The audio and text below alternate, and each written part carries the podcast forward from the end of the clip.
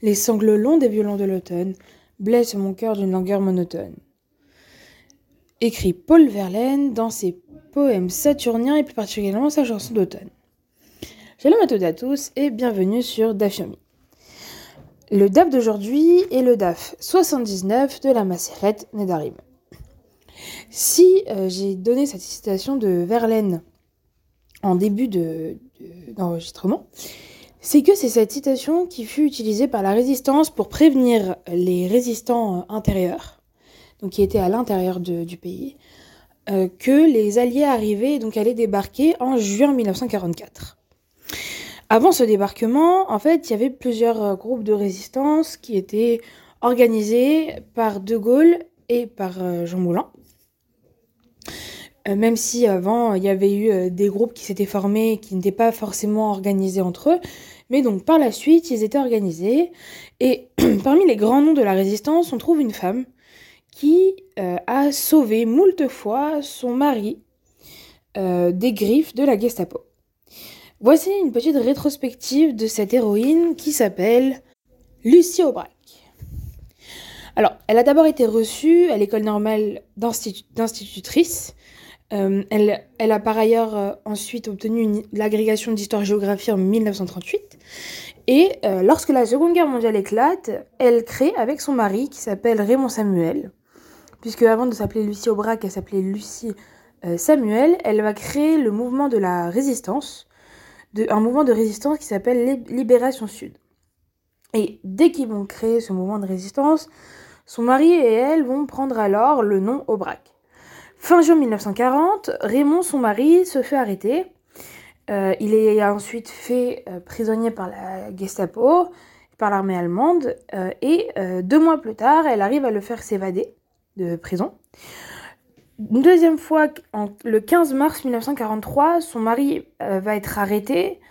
il est à ce moment-là alors adjoint au général Delestrain. Il est détenu par la police de Vichy et euh, ce qu'elle va faire, cette deuxième fois, elle va alors faire pression sur le procureur de la République et va faire libérer son mari. Deuxième fois. Une troisième fois, en juin 1943, son mari va être arrêté et emprisonné. Et euh, elle va directement alors aller voir un homme qui euh, qui s'appelle Klaus Barbie donc c'était le chef de la SS, la Gestapo. Et pour faire, pour l'aider, euh, du moins pour euh, le convaincre de faire euh, partir son mari, elle va le supplier de le laisser partir puisqu'elle va prétexter être enceinte de, de cet homme qu'elle prétend être son fiancé, qui est Raymond. Et donc elle va, elle va lui, lui prétexter de vouloir se marier avec lui puisqu'elle est enceinte. Et au moment où elle va finalement, euh, euh, elle va s'échapper, elle va profiter du fait de se marier, de, de, de dire qu'elle va se marier euh, et d'être avec lui pour s'enfuir avec lui. Donc on voit que ces trois fois, dans ces trois fois, on parle d'une héroïne. Alors bien sûr, elle n'a pas fait que ça. Ce ne sont pas les seuls actes de résistance qu'elle a fait, mais ces trois actes précis vont la, conduire à euh, permettre à son mari de s'évader de, prison et donc d'échapper ainsi à la Gestapo. Alors ici, on a parlé d'une femme qui a aidé son mari, qui a sauvé son mari. Et c'est tout naturellement qu'on va donc ici s'intéresser euh, au Nédarim que, euh, que l'homme peut annuler de sa femme. Il s'agit d'une Mishnah euh, qui débute le dernier Pérec de la Maseret Nedarim, euh, qui parle donc justement de euh, quel Neder un homme peut annuler de sa femme. Ve'elu Nedarim Shehu Mefer. Et voici les Nedarim qu'il peut annuler. Dvarim Sheyesh Bahen Inu Nefesh. Donc des choses qui impliquent une, une affliction, donc une souffrance pour la femme.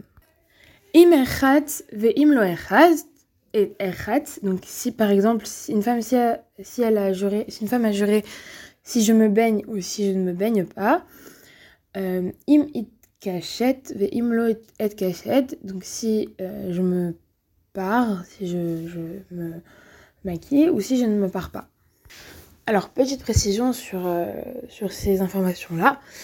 là, dans la première partie de la Mishnah, on, nous dit d'abord que, les vœux, que le, déjà que le mari ne peut pas annuler tous les vœux. Donc euh, le mari ne peut pas sauver entre guillemets sa femme de, tous les nédarim. Et euh, selon la Mishnah ici, les vœux que le mari peut annuler, ce sont des vœux qui vont impliquer une souffrance pour la femme qui a fait le vœu. Alors, pour le premier exemple, qui est si je me baigne ou si je me baigne pas, il y a plusieurs choses à avoir en tête. La première chose, c'est que euh, on est beaucoup plus loin dans l'histoire. C'est-à-dire que la notion euh, de bain aujourd'hui n'est pas la même que celle euh, qu'il pouvait avoir à l'époque, et que du coup, une femme ne se lavait pas, une femme ou un homme, peu importe, ne se lavait pas autant qu'on laver aujourd'hui, par exemple. Ou du moins, il n'avait pas autant accès euh, aux salles de bain qu'aujourd'hui. Ça, c'est la première des choses.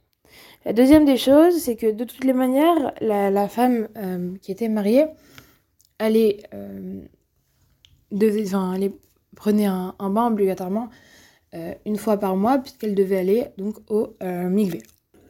Ensuite, par rapport euh, au deuxième exemple, si je me pars, si je me maquille ou si je me pars pas, à savoir que le mari peut euh, bien sûr annuler euh, ce, vœu si cela le dérange, si cela le, dérange que cette femme fasse ce néder-là, mais il peut aussi l'annuler si lui ça ne lui pose pas de problème.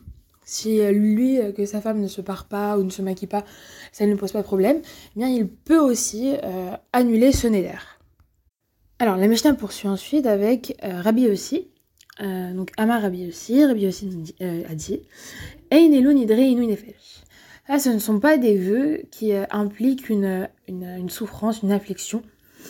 Veelu en nidre inu nefesh. Et voici ceux qui euh, implique une, une, une, affliction, une souffrance. Amra, si elle dit, Kunam perot aolam alay, euh, que les, les, les, fruits du monde entier sont, euh, me sont interdits. Hareze yachol et à faire. Là, il doit, il peut annuler le Perot medinazo alay, que ces, ces fruits-là qui viennent de, cet endroit-là me sont interdits. Il y a Vilam Medina Acheret. Il peut apporter euh, ses fruits d'un autre euh, endroit. Euh, et du coup, il ne peut pas annuler le vœu. Perot Renoni Zealai. Donc les fruits de ce commerçant me sont interdits. Eino Yachol les affaires. Il ne peut pas annuler son vœu puisque il peut toujours aller dans un autre magasin. Ve'im parnasato divrei Rabbi Mais si euh, il a besoin de, ce magasin-là en particulier, si sans ce magasin il ne peut pas avoir euh, de subsistance, alors là euh, il peut annuler le. Alors, quelques explications par rapport à cette deuxième partie de la Mishnah. La première explication, donc, euh, porte sur euh, la première déclaration, donc que les fruits du monde entier me, sont interdits. Si la femme euh, dit ça, là, il peut annuler le vœu. Puisque, finalement, c'est comme si il s'agissait quelque part d'une offrande.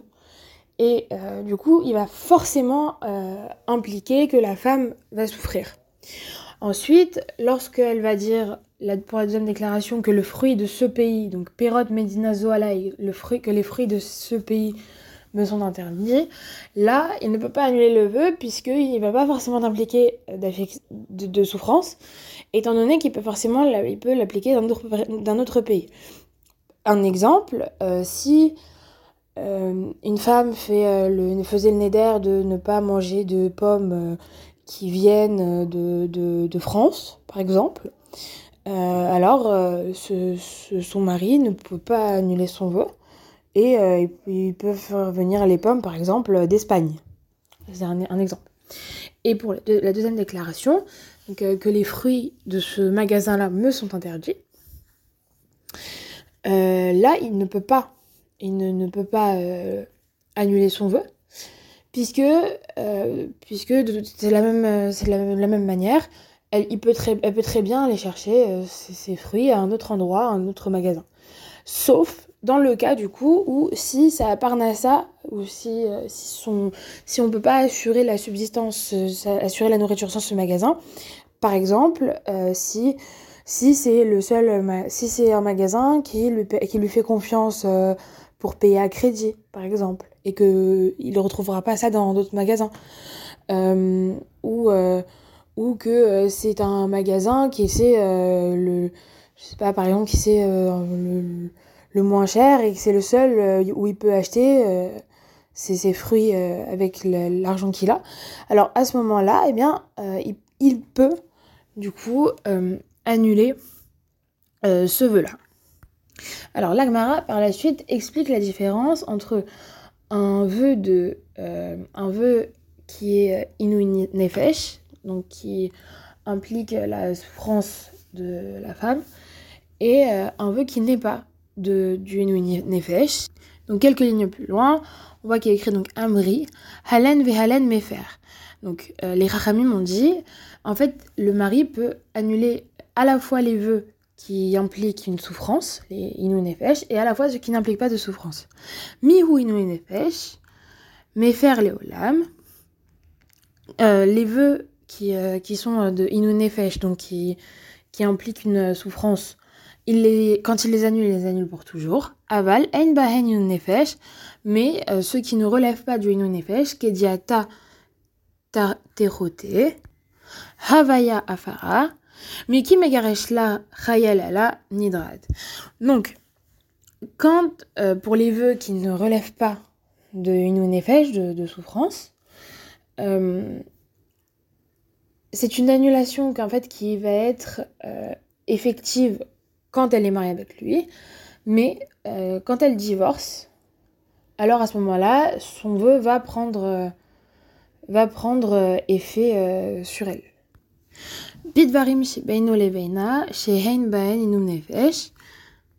Donc si ce sont des, choses qui, affectent finalement cette relation entre le mari et sa femme, ce sont des vœux qui n'impliquent pas euh, de, souffrance, d'affliction. d'affliction. Aval, yeshban inun nefesh, la chayel alay nidrat. Mais euh, s'il va annuler un vœu qui va non seulement affecter leur relation, mais aussi impliquer qu'il y ait un inun nefesh, une souffrance, alors son vœu ne prend pas effet sur elle, même finalement qu'après elle ait euh, le, domaine de son mari et qu'elle est divorcée. Alors, du coup, pour récapituler un petit peu, on a vu déjà que, on a vu cette euh, première Mishnah qui explique que l'homme ne peut pas annuler, euh, le mari ne peut pas annuler tous les vœux, tous les nédarim de sa femme. Euh, ça, c'est la première chose qu'on a vue. Il peut annuler des vœux qui, finalement, affectent ça, la, font souffrir. Alors, on a euh, un premier avis dans la Mishnah qui, qui dit qu'il s'agit, euh, par exemple, de euh, si, si, je ne me baigne ou si je, ne me baigne pas, ou bien si je ne me pars ou si je ne me pars pas. Mais il y a Rabbi Yossé qui dit après dans la Mishnah que pour lui, il ne s'agit pas de ce, ce, style de vœux, que ça, ce ne sont pas des vœux de Inou Nefesh, mais il s'agit par exemple de si euh, que les, fruits de, tous les fruits du monde me soient interdits. Ça, c'est un vœu de Inu Nefesh selon Rabbi Yossé. Ça, c'est ce qu'on a vu euh, dans la Mishnah. Et euh, par rapport à l'Agmara, du coup, on a vu en fait que l'homme peut annuler tous les vœux de sa femme, que ce soit Inu Nefesh ou pas. Simplement, la seule différence, c'est que lorsqu'il va annuler un vœu de un éder de Inu Nefesh, qui vont souffrir, euh, là, il va les annuler pour toujours. Donc, même s'il divorce, alors euh, le vœu ne prendra pas effet. Tandis que si ce n'est pas un vœu qui relève du euh, et qui, mais euh, qui affecte juste leur relation négativement, alors son vœu prendra effet sur elle, même après qu'elle ait qui, qui, qui ait divorcé. Merci de m'avoir écouté et Shabbat Shalom.